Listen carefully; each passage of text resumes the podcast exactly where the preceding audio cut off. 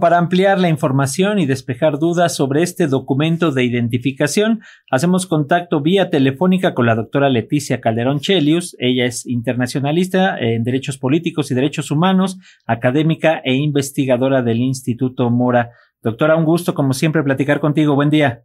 Buen día y no, al contrario, yo encantada siempre de recibir sus llamadas. Gracias. Coméntanos, por favor, doctora, la creación de la CURP con fotografía es necesaria. Si en México ya contamos con esta identificación oficial, lo que es eh, el, INE, la, la, credencial del INE, que también nos sirve para votar, ¿qué nos cuentas? Bueno, primero que nada, en México no existe un documento de identidad jurídica universal. No existe. Es uno de los pocos países de América Latina que no cuenta con un documento que incluya a la totalidad de esta nación. Y lo que tenemos es gravísimo, lo hemos peleado durante décadas Permítanme que les diga que yo creo que por lo menos las últimas dos décadas de este siglo y los últimos presidentes han tenido todos proyectos para generar esta cédula de identidad jurídica universal. ¿Y por qué? Porque la credencial para votar con fotografía es eso, y así surgió como un documento para votar. A falta del documento de identidad jurídica, la, la, la INE, vamos a decirle, pasó a sustituir y el mismo instituto, bueno, pues fue, digamos, eh, eh, haciendo este manejo también comercial en el sentido de, la identidad, de identidad de la INE, y no, no, pero no, no es así. ¿Y qué ocurre? Tenemos 40 millones de personas que tienen menos de 18 años en nuestro país que no tienen ningún documento de identidad. Y el acta de nacimiento, que podría hacerlo, sabemos muy bien que se valida con otro documento, o sea, no se la aceptan solamente así, y además 10 millones de mexicanos no tienen acta de nacimiento. Solo 30 millones de mexicanos tienen la de pasaporte. La licencia de manejar no sirve como documento de identidad, a veces se la aceptan, a veces no. Entonces, estamos en una situación que se ha discutido muchísimo, Paco. Es un tema que no viene de ahora. Por tanto, la urgencia y lo que más me impresiona es que incluso la tardanza. Ya era hora de que salieran con esto y en ese sentido, pues, sí puedo dar elementos de por dónde tendría que ir este documento. Eh, coméntanos, doctora, nos, como bien señalas, hay eh, millones de menores de edad que no tienen una identificación oficial. Claro. Se, Ajá, ¿Se contemplaría entonces que esta CURP con fotografía también incluyera fotografía de estas personas menores de edad? Sí, por supuesto. Mira, la CURP ya existe. Ajá. La CURP ya existe. Y documentos con fotografía también existen. y digamos, hasta hoy no había habido ninguna objeción en términos de lo de la fotografía. Hay objeciones más del tiempo de que se pueda anular esa fotografía o no.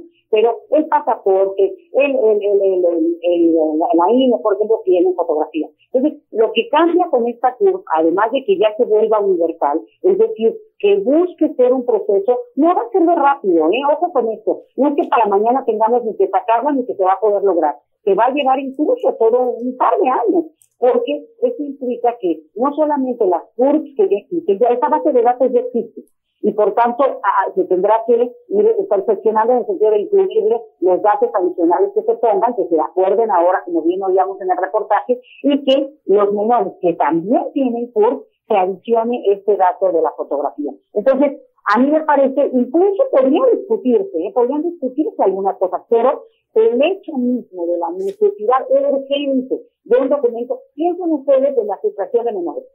Es un tema delicadísimo, los menores no tienen elementos de identidad.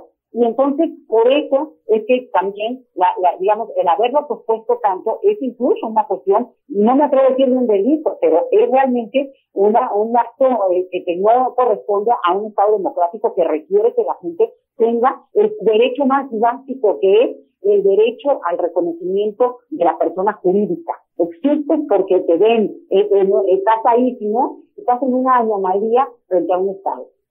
¿Qué nos comentas, doctora, de las críticas que han surgido justamente por la cuestión de señalan riesgo para derechos humanos de la ciudadanía, por la cuestión de poder ser un medio para vigilancia masiva por parte del Estado? ¿Tú lo ves?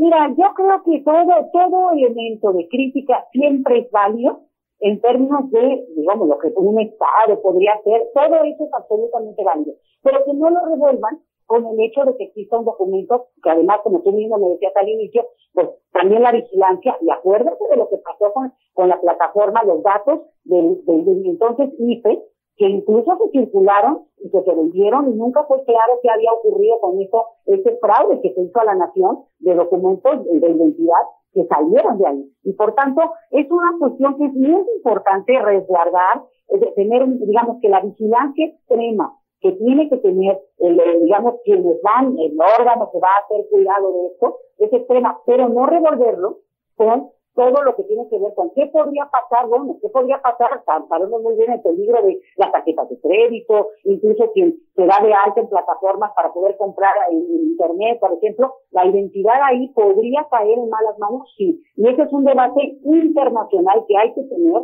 que hay que subirle el tono porque es importante, pero no revolverlo con el hecho de la generación de un documento que si es bien utilizado y que si todos, como lo hacemos con otros documentos, que no son universales, pero que sabemos que, nos sirven, ahora sí que de mientras, bueno, pues obviamente son útiles y los valoramos muchísimo, pero eh, de ahí a que porque tenemos, ah, mira, la voy a poner así, es que porque tenemos la INE, entonces nos controla el Instituto Nacional Electoral, yo no lo creo, yo creo que ellos hacen su trabajo, pero se les ha cargado incluso a la mano y te voy a decir otra cosa.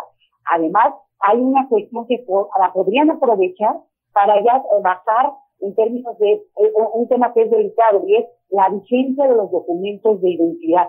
La INE la cambias cada 10 años y cuando si no la cambiaste y, y, pierdes tu identidad política, no puedes votar, lo cual es una aberración, porque tendrías que poder votar aunque tu documento estaba, estuviera, digamos, eh, caduco, vamos a decirlo así. Pero ese es un tema que tendrán que discutir en el INE. Con una cédula de identidad, pues es para identificarte para absolutamente todo, incluye mexicanos que radican en el extranjero, menores de 18 años y aquel que es miembro de la comunidad política mexicana, porque es parte ya de nuestra nación.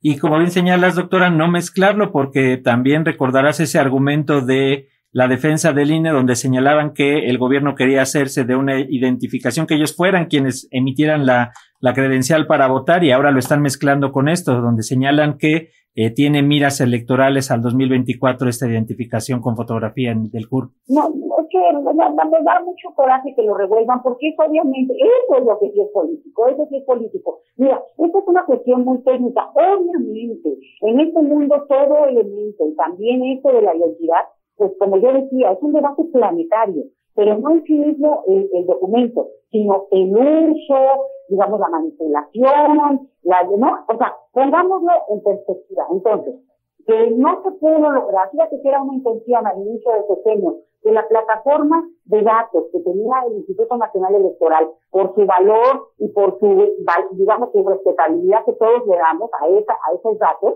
bueno, y que son producidos por el Estado mexicano, ¿eh? porque el INE no es un ente que llegó al país y se instaló, no, el INE es parte del Estado mexicano. Entonces, la idea inicial era que se pudiera, digamos, hacer una plataforma en la cual se migrara y que eventualmente esa credencial se volviera esos datos, se volvieran el documento de identidad público universal. Claro, solo votas si tienes más de 18 años, pero hubiera extendido a los menores de esa edad.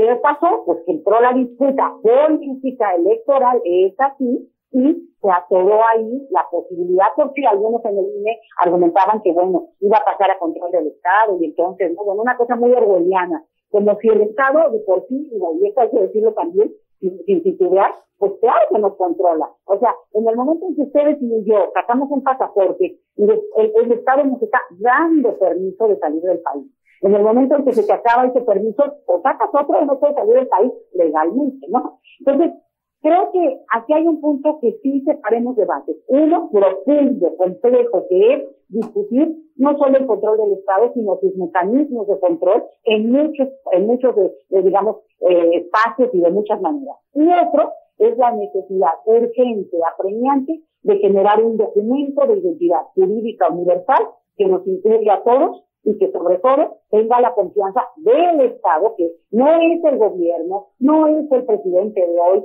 no es el diputado, no, es el Estado mexicano que nos trascenderá además a todos nosotros, ¿no? Entonces, me parece que eso ayuda a entender un poco este debate, Francisco.